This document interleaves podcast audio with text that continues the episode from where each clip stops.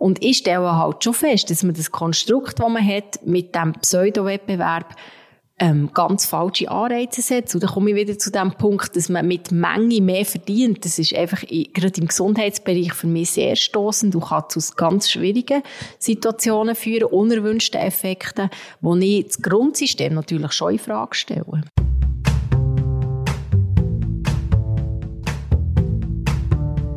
Das soziale Sicherheitsnetz in der Schweiz. Ist es sozial und ist es noch sicher? Breakdown der Polit-Podcast mit dem Hannes und dem Linus. Herzlich willkommen zu Breakdown. Ich bin der Hannes Platter, Geschäftsführer vom Luzerner Forum und Politologe. Ich bin der Linus Bürgi, ich arbeite bei Radio Dreifach in Luzern als Geschäftsleiter und habe einen Bachelor in Volkswirtschaft. Gesundheitskosten sind ein politisches Dauerthema. Das Schweizer Gesundheitswesen ist zwar eines der besten, sagen wir, von der Welt, aber auch eines der teuersten.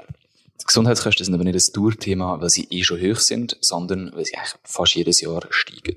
Ende Oktober werden dann Prämien für das nächste Jahr veröffentlicht und das Jahr dürften die Kosten heftig ansteigen. Eine Studie von Accenture prognostiziert einen Anstieg von durchschnittlich 5,4 Prozent und der Autocomparis rechnet mit einem durchschnittlichen Anstieg von rund 5 Prozent. Krankenkassenkosten sind für die meisten Schweizerinnen neben der Miete die höchsten Fixkosten. Bei mir ist das auch der Fall so. Als fünfköpfige Familie zahlen wir fast 1000 Franken pro Monat für Krankenkasse. Wie ist das eigentlich bei dir, Linus? Hey, bei mir ist es schon ein bisschen anders. Mir ist die Krankenkasse nicht mal 200 Franken im Monat und damit nicht ein mega grosser Budgetposten.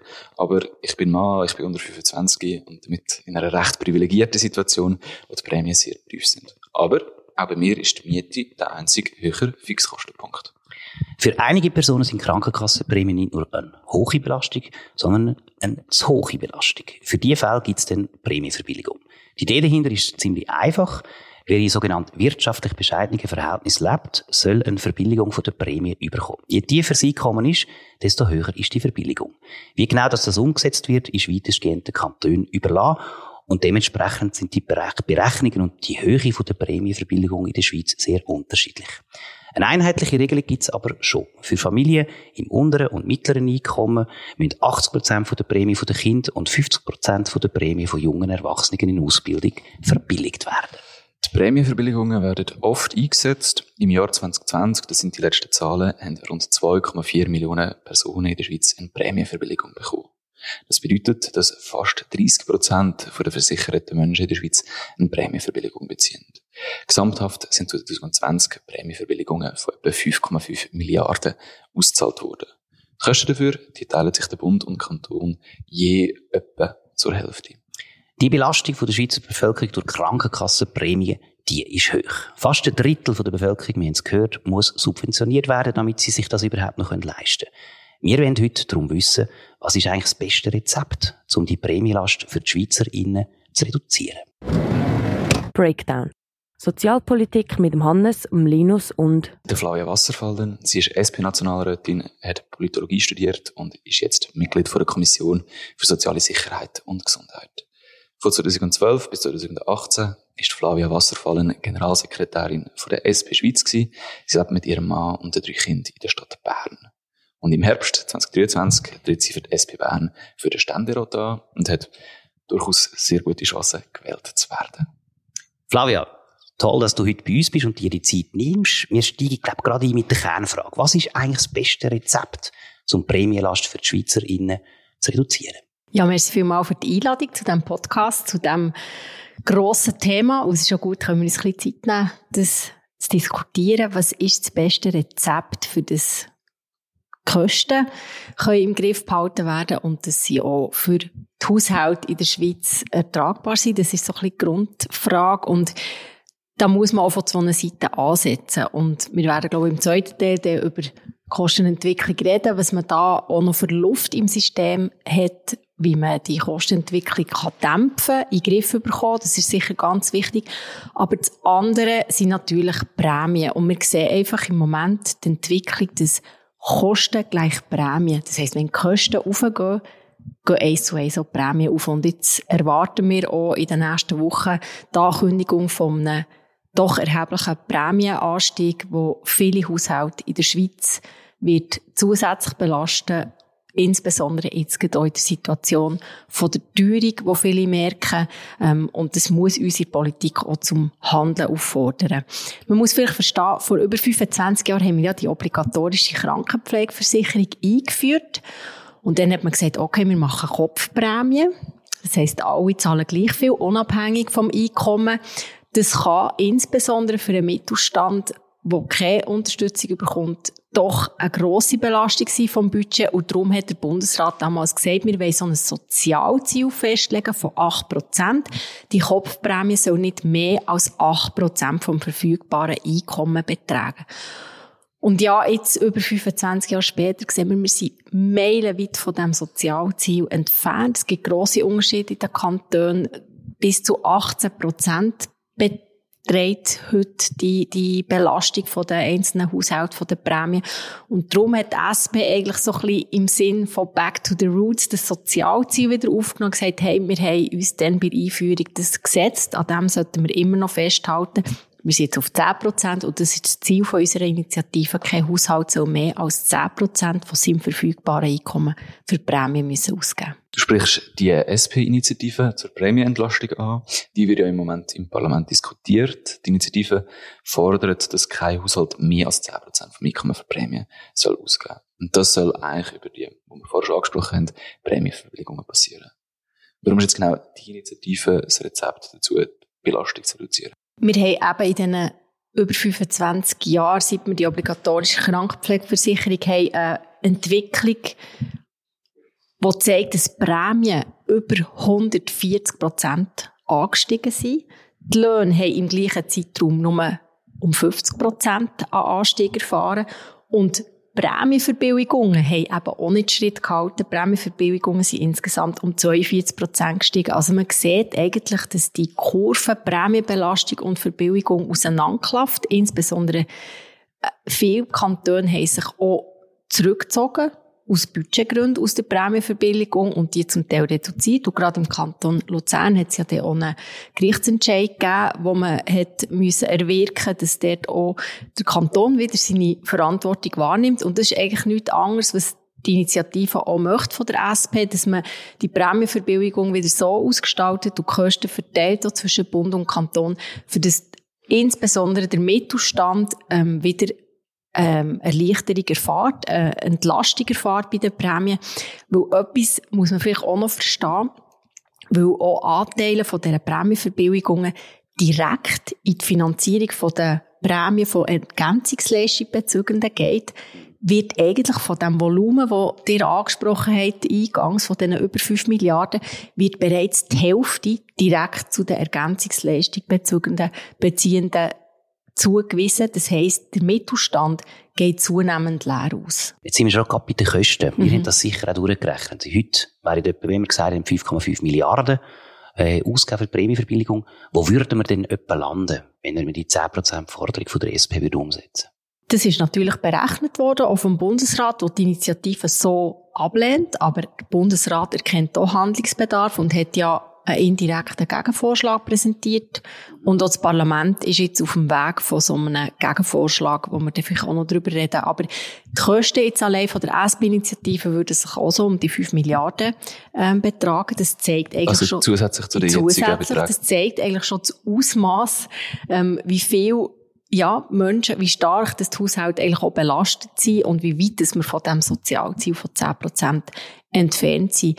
Jetzt ähm, gibt es einen indirekten Gegenvorschlag mhm. vom Parlament. Der würde eigentlich am Bund Zusatzkosten von 1,3 Milliarden auslösen und der Kanton zusätzlich von 800 Millionen. Dann wären wir insgesamt so bei 2,2 Milliarden. Ich finde den Gegenvorschlag wirklich sehr gut. Er würde auch rasch wirken und gerade in der heutigen Situation, wo wir die Kaufkraftproblematik haben, wirklich eine echte Entlastung bringen von den Haushalten. Und auch, wenn wir Kaufkraft stärken, das ist mir auch noch immer wichtig, wichtig zu betonen, stärken wir ja einen wichtigen Wirtschaftsfaktor in der Schweiz, nämlich den Konsum im Inland. Okay. Damit unsere Hörerinnen und Hörer den Faden nicht verlieren, wir haben die Initiative von der SP und das Parlament hat das, äh, die Initiative nicht unterstützen und hat darum einen Gegenvorschlag entwickelt. Der will, dass Kantone sich verpflichten, den selbst festgelegten minimalen Gesamtbeitrag für die Prämieverbilligung einzusetzen. Und außerdem soll Prämienverbilligungen für die EL, die du vorhin auch schon erwähnt hast, für die Ergänzungsleistungen, die sollen rausgenommen werden. Das sind etwa 2,2 Milliarden, wo dann Bund und Kanton mehr Mittel zur Verfügung haben, um eben eine andere Schicht können, vielleicht der untere oder mittlere Mittelstand, den können entlasten. Im Nationalrat sind fast alle Partien außer der SVP für den Gegenvorschlag gewesen. Jetzt kommt dann der Gegenvorschlag in Ständerat. Wir sind gespannt, wie es weitergeht. Du bist jetzt sehr schnell schon von der Initiative weiter zum Gegenvorschlag gegangen. Ähm, du findest den Gegenvorschlag so in dieser Form eine gute Sache? Also was ich vielleicht auch noch erwähnen was ein weiteres Ziel ist, neben dem Sozialziel von der SP-Initiative, ist, dass man auch die riesigen Unterschiede zwischen den Kantonen ein bisschen harmonisiert. Und das Ziel von der SP-Initiative nehmen wir insofern im Gegenvorschlag auf, als wir eben, wie du gesagt hast, Hannes, auch die Sozialziele in den Kantonen zwar den Kanton überlassen, aber dass die dort auch definiert werden. Und an dem kann man sich natürlich auch ein bisschen festhalten, an dem kann man sich orientieren und vielleicht eben auch vermeiden, dass Kanton sich aus Budgetgründen, aus Finanzgründen, aus der Verantwortung ziehen, obwohl ich noch möchte sagen, also Kantone haben ja schöne Beträge, also die haben eigentlich vorwärts gemacht in den letzten Jahren und trotzdem Prämienverbilligungen reduziert. Also man kann auch nicht einfach sagen, die, die Einschnitte sind absolut wichtig gewesen, weil Kantone haben müssen, Kantone haben eigentlich vorwärts gemacht. Machen wir mal schnell eine kleine Zahlengeschichte. Wenn die Initiative tatsächlich für eine Skala von 1 bis 10, 10 von 10 ist, sag uns mal, wo du etwa den Gegenvorschlag siehst. Also, Vielleicht noch zur Initiative. ne, ja, ich komme Nein, auf die Skala. Nur, wir haben eine Umfrage gemacht und, und es zeigt sich in der Bevölkerung, dass die Initiative eine hohe Zustimmung hat. Also über 70 Prozent ähm, gemäss dieser Umfrage würde die Initiative unterstützen. Und das hilft uns natürlich jetzt hier im Parlament, das muss man auch verstehen, wirklich einen substanziellen Gegenvorschlag zu erreichen. Und wenn wir jetzt mit der SP-Initiative irgendwo beim 10 wären, würde ich doch der Gegenvorschlag, wie er im Moment ausgearbeitet ist worden im Nationalrat, so bei einem siebten vielleicht ähm, anordnen oder ähm, beurteilen. Und zwar aus dem einfachen Grund, weil wir hier doch eine substanzielle Verbesserung für ganz viele Haushalte in der Schweiz können erreichen. Und das ist ja eigentlich das Ziel von der ganzen Übung. Die Kantone können selber einen Minimalbetrag festlegen, wo sie ähm, für die Prämienverbilligungen ausgeben wollen. Bringt das wirklich etwas? Das ist ein freiwilliger Minimalbetrag, den man selber festlegen kann. Das hat doch keine Substanz dran. Ja, das haben wir auch diskutiert. Ähm, es ist halt einfach dort auch ein bisschen so Diskussion gewesen, wollen wir die Kompetenz der Kantone lassen, weil es halt einfach auch die grossen Prämienunterschiede gibt in den Kantonen. Ähm, und dass man denen auch ein bisschen Rechnung tragen kann und eigentlich an der Kompetenzordnung zwischen Kanton und Bund nicht zu fest eingreift, ähm, ist das so ein bisschen ein Kompromiss gewesen, dass man zwar nicht ganz von einem Sozialziel wegkommen aber der Kanton dort ähm, Kompetenz ähm, quasi beibehalten, dass sie das können festlegen können. Ich habe gefunden, was passiert denn, wenn der Kanton das nicht einhält, dann müssen wir zum Beispiel auch wieder den Rechtsweg beschreiten, wie es im Kanton Luzern ist passiert, aber ich bin schon der Überzeugung, dass wenn der Kanton das so muss festschreiben muss, dann hat das eine stärkere Wirkung, ist verbindlicher als heute ohne jegliches Sozialziel. Mich nimmt es noch Wunder, Flavia, eine kleine grundsätzlichere Überlegung. Wenn du vorher gesagt hast, es sind rund 10 Milliarden, würde bei der SP Vorschlag quasi kosten. Das heißt, 5 Milliarden. 5 Milliarden ja. mehr als heute. Ja. Dann wären 5 Milliarden mehr im System. Der Gegenvorschlag ist vielleicht ein bisschen an einem anderen Ort. Vielleicht sind es am Schluss netto 3 Milliarden mehr, die ins System fließen. Jetzt überlegt mal auf die Kostenseite. Im gesamten Gesundheitswesen haben wir nachher entweder 5 oder 3 Milliarden mehr im System. Treibt denn das nicht sogar indirekt zu einer Kostensteigerung bei, indem das natürlich mehr Steuermittel nachher tatsächlich im Gesundheitswesen zur Verfügung stehen. Habt ihr euch zu dem auch Gedanken gemacht? Ja, selbstverständlich. Ähm, vielleicht zwei Bemerkungen zu dem. Einerseits verpflichten wir ja so, Kantone wieder mehr Geld in die Hand zu nehmen für die Prämienverbilligung und oder Bund. Und eigentlich haben sowohl Kantone über die Spitalplanung, aber auch der Bund zum Beispiel über den Einfluss von, äh, in Medikamentenpreisen haben einen Hebel, wie man auch die Kosten kann beeinflussen kann. Und ich gehe ganz stark davon aus, dass wenn noch Kantone mehr Geld müssen in die Hand nehmen dass sie auch stärkeres oder ein grösseres Interesse daran haben, ihre Kostenverantwortung ähm, im, insbesondere im Spitalwesen ähm, wahrzunehmen. Das könnte so eine Wirkung eigentlich auslösen. Und der zweite Punkt ist die grosse Chance, die wir jetzt haben, ist nämlich die Parallelität, die ähm, gleichzeitige Behandlung von der SP-Initiative und der Initiative vor Mitte, die bei den Kosten ansetzt, wo wir von Anfang an haben gesagt, man muss es zusammendenken, weil wir wollen nicht einfach mehr Geld ins System hineingeben, sondern auch bei den Kosten ansetzen. Dort gibt es grosses Einsparpotenzial, ohne dass man an der Gesundheitsqualität, die uns ja allen sehr wichtig ist, rütteln. Und darum haben wir dort von Anfang an auch Handboten für greifende Massnahmen, für Massnahmen, die einen Einfluss haben auf die Kostenentwicklung. Und ja, vielleicht kommen wir jetzt ganz konkret auf die Massnahmen sprechen. Das werden wir noch. Ähm, ich hätte aber vorher eigentlich noch eine ähm, Frage stellen jetzt zu, zu den Prämienverbilligungen. Wir haben es vorher gehört, etwa 30 Prozent ähm, von der Schweizer Bevölkerung bekommen Prämienverbilligungen, sowohl die SP-Initiative mit 15 zusätzlichen Milliarden, wie der Gegenvorschlag mit etwa 2, 2,5 Milliarden zusätzlich, wird mehr Geld für Prämienverbilligungen bereitstellen.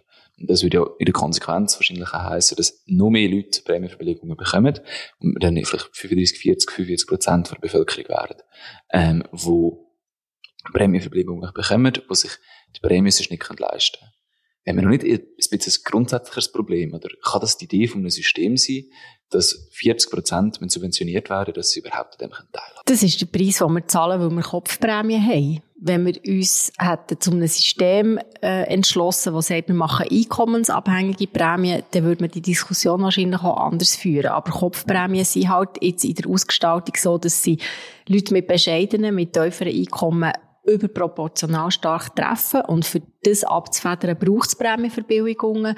Und solange man an diesem System so festhaltet, ähm, bin ich auch der Meinung, dass man die muss einsetzen und zwar dort, wo sie gebraucht werden. Aber ja, das ist kein Geheimnis, dass die SPO ähm, eigentlich in Langfrist einkommensabhängige Prämien sieht, für das man die Kosten doch ein bisschen sozialer verteilen können. Dann gehen wir doch jetzt näher an die Kosten her. Was glaubst du, sind gute Lösungen um Kostenwachstum dämpfen, was ja dann tatsächlich auch das Prämienwachstum äh, auch dämpft. Also zuerst braucht man ja mal eine saubere Analyse und das ist auch nicht ganz einfach, das gebe ich zu. Ich meine, wir reden über einen 83 Milliarden Markt in der Gesundheit, das ist ähm, massiv und wir sind ja auch alle ähm, froh darüber, dass wir so eine gute Gesundheitsqualität haben in der Schweiz und an der möchten wir auch unbedingt festhalten. Die Problematik an diesem 83 Milliarden Markt ist halt einfach die Kostenverteilung, über die haben wir jetzt relativ lang geredet, über Kopfprämien, aber man kann auch feststellen im internationalen Vergleich, dass in keinem anderen Land in der OECD die Haushalte so viel aus dem eigenen Sack zahlen an die sehr teure, aber auch sehr gute Gesundheitsversorgung. Das ist mal die Feststellung Nummer eins. Und das Zweite ist, haben wir jetzt Luft im System, wenn ja, wo? Man sieht hier im Vergleich zum Ausland, dass wir zum Beispiel bei den Medikamentenpreisen viel zu viel, äh, viel zu hohe Preise haben, insbesondere bei den Generika wo ähm, wir in der Schweiz eine tiefe Marktdurchdringung haben, erstens. Und zweitens zahlen wir auch bei den Generika doppelt so viel als im umliegenden äh, Ausland. Und das ist sicher ein Bereich. Und dann sehen wir halt schon auch, nebst den Medikamentenpreisen, dass es sicher ein Potenzial gibt bei Digitalisierung, wo man voran muss. Treiben, Stichwort elektronisches Patientinnen-Dossier, dass wirklich auch die koordinierte Versorgung besser funktioniert, dass nicht ich als Patientin die Ärzte muss ähm, dazu bringen oder zwingen, zu kooperieren und zusammen zu arbeiten, dass man über Medikation, über Behandlung, Fehlbehandlung kann vermeiden. Und da haben wir ganz, ganz viel noch Bedarf im System, wo man sieht, ganz deutliche Studien, dort, wo es eine hohe Dichte an spezialisierter Medizin, an diagnostischer Medizin gibt, dort werden auch mehr Eingriffe gemacht, dort werden mehr Diagnosen gemacht. Das ist vor allem in den Städten so. Ähm, und dort haben wir natürlich ganz klar einen Handlungsbedarf. Wir befinden uns in einem regulierten Wettbewerb. Das heisst, Preise sind eigentlich fix. Aber die Ärzte oder die Leistungserbringer, auch die Spitäler, können über die Menge können sie ähm, quasi das Einkommen beeinflussen. Und ich finde, es ist echt falsch in unserem System, dass ein Arzt anhand von der Menge Operationen verdient und es gibt ganz einen klaren Fehlanreiz. Also so drei Punkte, die du jetzt angesprochen hast, wo konkret Kosteneinsparungen möglich wären. Bei der Generika, ähm, bei günstigeren Medikamenten quasi, beim elektronischen Patientendossier, mit Digitalisierung und ein Fehlanreiz, dass man quasi äh, tendenziell eher zu grosse Menge an Leistungen hat, wenn man mit dem mehr Geld verdient. Darf ich noch einen vierten Punkt anmerken? Ganz kurz. Ja, ich bin ja noch Präsidentin von der Patientenstelle Schweiz und wir tun ganz viele Patientinnen und Patienten beraten, weil sie überfordert sind mit ihrer Arzt- und Spitalrechnung oder weil sie sie nicht verstehen. Und bei diesen Beratungen sehen wir auch, dass wir ganz viele Kosten einsparen können, weil zum Teil auch Sachen verrechnet werden, die nicht erbracht wurden. Aber das versteht man halt nur, wenn man versteht, was einem da verrechnet wird und wenn man auch reagiert. Und darum ist für mich auch ganz klar, nebst der wirksamen Rechnungskontrolle, dass man bei den Kompetenzen der Patientinnen und Patienten muss eine Verstärkung herbringen weil das ist auch kostensparend, weil es ist keine Patientin daran interessiert, dass sie überbehandelt oder fehlbehandelt wird. Und da sehe ich auch ganz grossen Handlungsbedarf. Generika, elektronische Patienten, das sind, das sind Themen, die schon lange umschwirren, schon seit äh, ja, längerer Zeit, äh, teilweise sogar seit den 2000er, darüber diskutiert. Trotzdem ist nicht viel passiert. Ähm, die Mitte-Partei kritisiert das auch. Sie sagen, ähm, ja, es ist kein Problemdruck gekommen, es ist kein Druck gekommen, die Probleme zu lösen und haben darum eine Initiative ähm, präsentiert, die sie inzwischen auch schon eingereicht haben. Die Initiative fordert, dass der Bundesrat, die Kantone und das Parlament eigentlich eingreifen wenn die Prämien stärker steigen als die Löhne. Die Mitte wird eine Art Kostenbremse im Gesundheitswesen. Was haltest du von dieser Initiative, von dieser Idee? Also die Initiative, so wie sie deponiert ist worden, verstehe ich natürlich vom Hintergrund, aber ich würde sie so ganz klar ablehnen. Und sie hat eigentlich auch im Parlament und im Bundesrat wenig Unterstützung. Aber ich habe gesagt von Anfang an, wir können sie nutzen, die Initiative, indem wir einen sinnvollen Gegenvorschlag machen und eben auch Massnahmen aufnehmen, es leider in der Vergangenheit aufgrund von der Interessen, die halt sehr stark sind im Gesundheitswesen, immer wieder sind runtergefallen. Du hast ähm, Linus Generika-Preise angesprochen. Wir haben vor zwei Jahren im Parlament ein sogenanntes Preisreferenzsystem ähm, diskutiert. Das klingt jetzt recht kompliziert, aber es ist darum gegangen, dass man dort wirklich auch kann, ähm, Generika so bevorteilen, dass sie eher verabreicht werden und so auch mehr verkauft werden und Preise auch senken äh, gesenkt werden. Dass man solche Massnahmen auch wieder aufnimmt, die es in der Vergangenheit schwer hatten. Wir haben auch jetzt wieder Kostendämpfungspaket im Parlament, wo es darum geht, ja, die koordinierte Versorgung zu stärken etc. Ich bedauere, dass es zum Beispiel auch die Erstberatungsstelle ist rausgefallen, dass man gesagt man soll zuerst mal an eine Erstberatungsstelle, dass man die Grundversorgung kann stärken bevor man ähm, weiter verwiesen wird. Das hat mir eigentlich eine sinnvolle Massnahme gedacht. Und jetzt versuchen wir in diesem ähm, Gegenvorschlag auch ähm, ja, so Massnahmen wieder einzubringen. Aber die wichtigste ist natürlich steht der mit den Kostenzielen. Aber wenn du mir, ich tu dich jetzt schnell unterbrechen, ja, entschuldigen, und zwar, wenn wir noch schnell bei der Initiative bleiben, was kritisierst du denn? Du hast dich jetzt elegant rausgenommen. Du hast gedacht, ja, die Initiative nehmen wir, um etwas Besseres zu machen.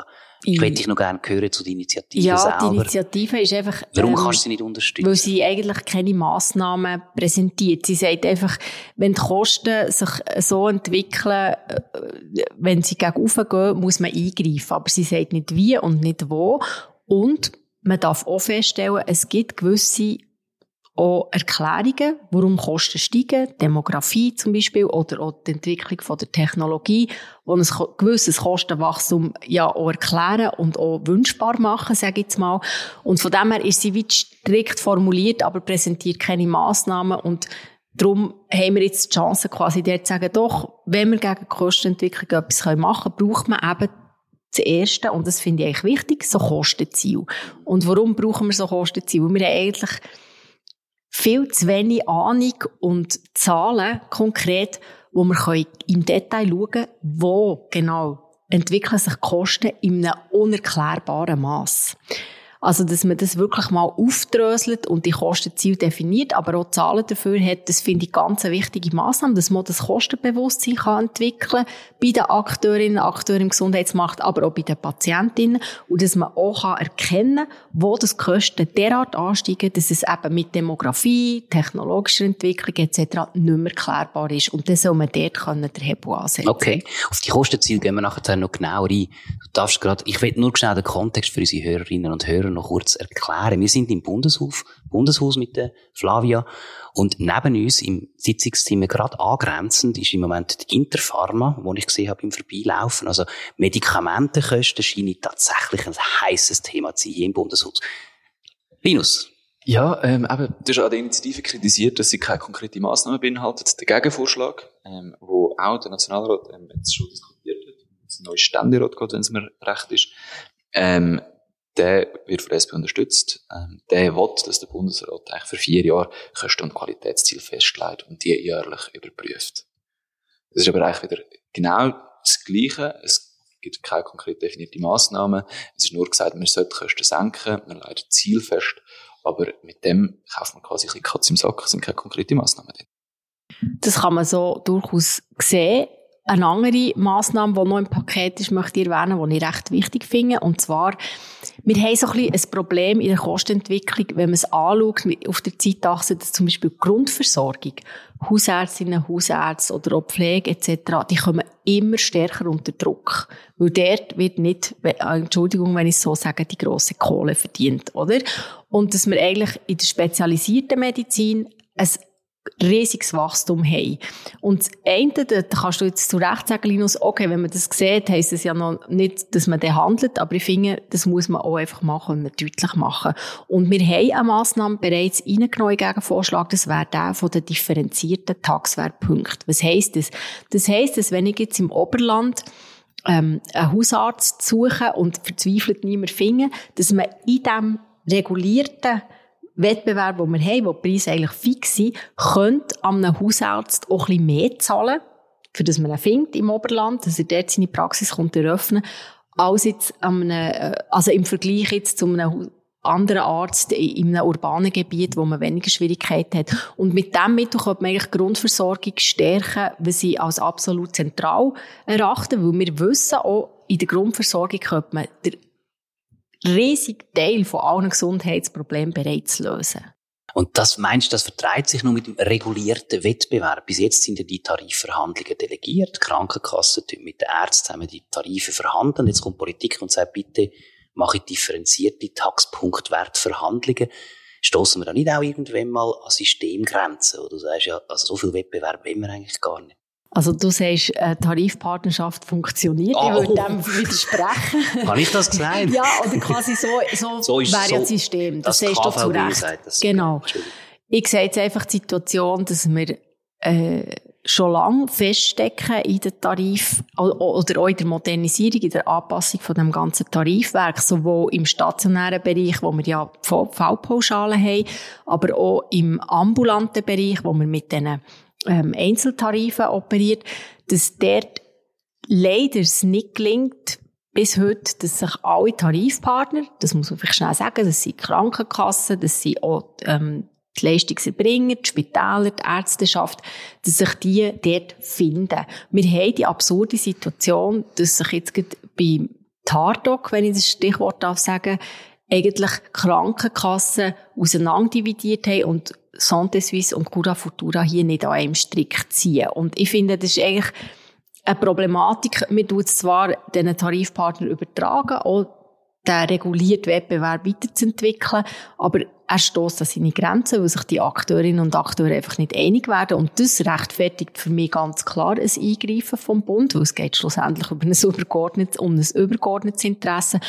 Und ich stelle halt schon fest, dass man das Konstrukt, das man hat, mit dem Pseudo-Wettbewerb, ähm, ganz falsche Anreize setzt. Und dann komme ich wieder zu dem Punkt, dass man mit Menge mehr verdient. Das ist einfach gerade im Gesundheitsbereich für mich sehr stoßend. Du kannst zu ganz schwierigen Situationen führen, unerwünschten Effekten, wo ich das Grundsystem natürlich schon in Frage stelle. Das spüre ich.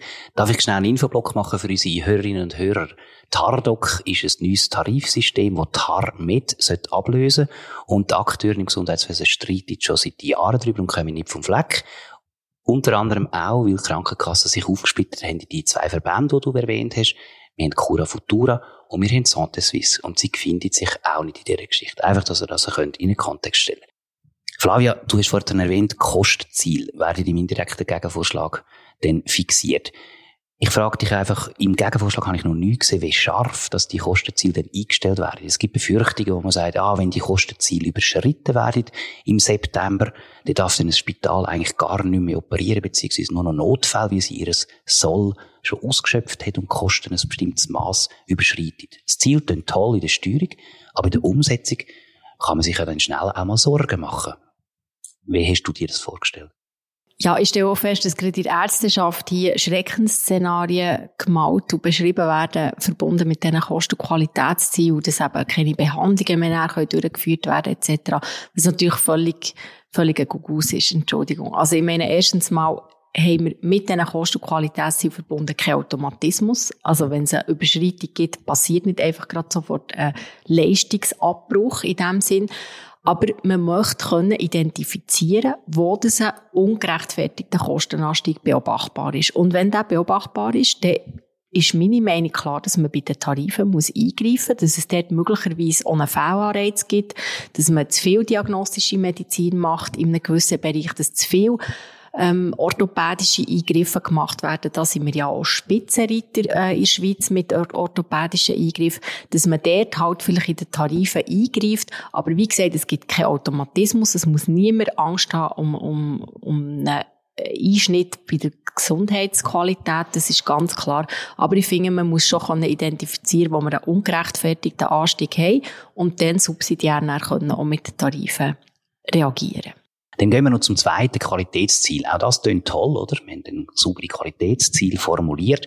Du als Präsidentin von der Patientenstelle. Ist die Schweiz eigentlich schon an einem Punkt, wo man kann sagen, wir haben dann auch Qualitätsindikatoren, wo man verlässlich erhebt und wo dann auch Qualitätsindikatoren gestützt Ziel formuliert werden, wo man sagt, mal, sind wir auf Kurs. Und wenn nicht, in wie vielen Jahren werden wir dort Wir sind noch nicht dort. Das ist ganz klar. Und diesen Weg müssen wir unbedingt gehen, weil es sollte ja das Ziel sein. Und das merken wir immer wieder im Gespräch mit, ganz konkret mit Patientinnen und Patienten. Man möchte sich ja quasi einer Behandlung unterziehen oder in eine, eine Operation machen, die dann wirklich auch die Lebensqualität verbessert, wo, wo den Zust Gesundheitszustand verbessert und nicht einfach ja, etwas ausprobiert, wo nachher, äh, wo, wo sich dann nicht als das herausstellt, was man sich erhofft hat. Und für das braucht man Qualitätsindikatoren, wie du angesprochen hast. Und da versucht man jetzt auch mit der neu eingesetzten Eidgenössischen Qualitätskommission EQK, wo Patientinnenstellen auch vertreten sind, solche Systeme aufzubauen.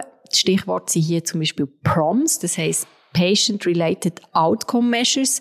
Und dort ist ganz wichtig zu wissen, dass so solche Indikatoren und Messungen nur gemacht werden können, wenn Patientinnen und Patienten einbezogen sind. Also wenn nicht quasi die Ärztinnen und Ärzte und die Pharmafirma und die Leistungserbringer über den Kopf der Patientinnen und Patienten entscheiden, ob es gut oder schlecht ist, sondern dass man das Erlebnis und, und, und, und der Zustand der Patientin mit einbezieht in die, in die Qualitätsmessung. Und da müssen wir den Weg gehen. Und wenn wir den haben, können wir dann natürlich auch ganz klar ähm, eingreifen ins System, ähm, wenn es um Vergütungen geht von Medikamenten, von Therapien, wo man wirklich halt dann muss auch die Verbesserung können sehen Du sagst, es braucht mehr ein, ein, ein Rahmen oder ein Framework, um Qualität können ermitteln. Ähm, vielleicht mal das Fenster mit der Qualität zumachen. Etwas, was ich noch spannend gefunden habe, ein Zitat vom Präsidenten von der Mitte, von Gerhard Pfister. Er hat von einem Kartell im Gesundheitswesen, wo die eigenen Profit schützt. Du hast ein bisschen angetönt gehabt, Ärzte, die stark profitieren, ähm, wo das teilweise eben schützen, vor allem wenn es um neue Technologien geht. Ist das im Gesundheitswesen um ein Kartell, wo die eigenen Profit schützt? Also der Gerhard Pfister ist ja bekannt für seine Treffen, äh, Aussagen auf Twitter oder auch am Rednerpult hier oben im Bundeshaus. Er hat natürlich nicht ganz Unrecht, ähm, dass es da, und das stelle ich auch immer wieder fest, ein bisschen, ähm, ja, eine Gilde gibt, die sich auch gegenseitig schützt, wo, oder wenn wir jetzt, man muss verstehen, wenn wir in den Milliardenmarkt eingreifen, sei es bei den Medikamentenpreisen, sei es bei den Tarifen, dann verliert ja immer jemand etwas. Und das ist natürlich auch verständlich vor dem Hintergrund, dass sich eine Pharmafirma wehrt, wenn ihre Masche ein bisschen kleiner wird oder wenn sich auch gewisse Ärztinnen und Ärzte wehren, wenn bei ihren Tarifen eingegriffen wird. Nur verstehe ich ganz ehrlich nicht, wieso dass es in der Ärzteschaft nicht deutlicher wird, dass es einfach wirklich in der Jugend- und Kinderpsychiatrie, bei den Hausärztinnen und Hausärzten, bei den Gynäkologinnen und Gynäkologen zum Teil, wo wir wirklich auch ähm, Versorgungsproblematiken haben in gewissen Regionen, ähm, wo auch weniger verdienen in diesem System. Wieso, dass die nicht ähm, sich auch Leute bemerkbar machen und dort ein bisschen eine Differenzierung auch sichtbar wird zwischen der hochspezialisierten Medizin, wo ja die Sorgen nicht hat ähm, und wo die Versorgungsproblematik auch nicht so deutlich ist, wie jetzt in der Grundversorgung, wo mir natürlich sehr am Herzen liegt. Die Ärzteschaft, ähm, hast du jetzt gesagt, ist vielleicht etwas, wo ihre eigene Marge schützt. Kannst du vielleicht mal noch so ein bisschen ausdefinieren, wer du den Eindruck hast, wo eigene Profit schützt, quasi im, im Rahmen von dem Kartell? Wenn man Gesundheitspolitik macht, ist man sehr direkt auch konfrontiert mit Interessen der Versicherer, das ist ganz klar, mit Interessen der Pharmaindustrie, mit Interessen von Spitälern, sei es jetzt öffentliche oder private oder von, von Ärzteschaft. Und das ähm, ist auch logisch, wenn man, wenn man sich den riesigen Markt anschaut. Ich bedauere einfach, dass es wirklich oftmals nicht gelingt, dass die Akteurinnen und Akteure zusammenarbeiten. Und ja, der Preis, den sie halt manchmal auch müssten zahlen, für dass wir eine Verbesserung herbringen, der ist da. Und ähm, ja, dann kann es sein, dass ich in gewissen Bereichen mal mit den Versicherer an einem Strick ziehe, wenn es darum geht, Medikamentenpreise zu senken. Und an anderen, anderen Orten ist man dann natürlich irgendwie mit den Hausärztinnen und Hausärzten am Kämpfen, dass die Grundversorgung gestärkt wird. Also da hat man immer wechselnde Allianzen, die man vorfindet. Aber grundsätzlich wäre es schon wünschenswert, wenn alle aus ihrem Gärtchen rauskommen und wirklich auch ein bisschen besser würden zusammenarbeiten Das ist ja fast schon ein Schlusswort, Flavia, aber wir haben noch eine Schlussfrage für dich. Wir sind jetzt recht eingetaucht, liebe Hörerinnen und Hörer. EQK, Proms, TARDOC, direkter Gegenvorschlag, Initiative. Ich hoffe, ihr habt das Knusch bekommen. Ganz generell geht es darum, dass eigentlich Prämienlast sehr hoch ist und wie bringen wir die ab? Und ein grosses Thema ist natürlich das Wachstum der Gesundheitskosten zu dämpfen. Wenn wir jetzt ein bisschen zurückschauen, möchte ich mit dir eine Schlussfrage stellen und ich kann immer mega gerne Warum fragen. Wir haben gesehen, dass der Bundesrat Kuschba, der Bundesrat Burkhalter, der Bundesrat Berse, alle mühen sich ab, redlich und kommen fast nicht vom Fleck in dem Dossier. Warum ist das so? Warum ist das so schwierig, die Gesundheitskosten zu dämpfen? Ja, weil schlussendlich auch das Parlament muss entscheiden über die Vorschläge, die aus dem Bundesrat kommen, ganz konkret. Und ich habe jetzt vorhin beschrieben, wie viele Akteure auch ein ökonomisches Interesse an dem Gesundheitsmarkt haben. Und wir haben halt in der Schweiz mit unserem ich darf jetzt mal sagen, ein bisschen Pseudo-Milizparlament, ähm, die Situation, dass viele sättige Akteure direkt auch im Parlament vertreten sind. Also wir haben hier Krankenkassenvertreter, wir haben Spitalvertreterinnen, die selber auch Parlamentarierinnen und Parlamentarier sind und so die direkte Einflussnahme können nehmen und dass man natürlich die Situation der Akteurinnen und Akteure, die zu wenig gut zusammenarbeiten und unterschiedliche Interessen verfolgen, direkt auch im Parlament abgebildet haben. Und das ist nicht immer ganz einfach für die Entscheidfindung, die am Schluss zugunsten der Patientinnen und Patienten ausfallen sollte. Das ist äh, sehr diplomatisch ausgedrückt. Danke vielmals fürs Interview, Flavia. Danke vielmals, Flavia. Merci vielmals und euch noch einen schönen Tag. Breakdown, der Polit-Podcast mit dem Hannes und dem Linus. Produziert im Auftrag vom Luzerner Forum für Sozialversicherungen und soziale Sicherheit.